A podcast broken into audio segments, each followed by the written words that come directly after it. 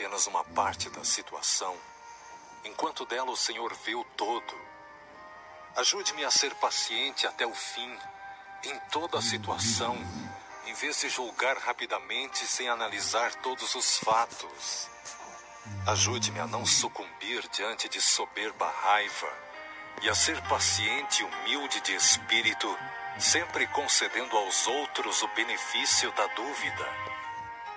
Ajude-me a não ser arrogante ao lidar com as pessoas, mas que eu possa estender-lhes a misericórdia e a graça que me foi concedida.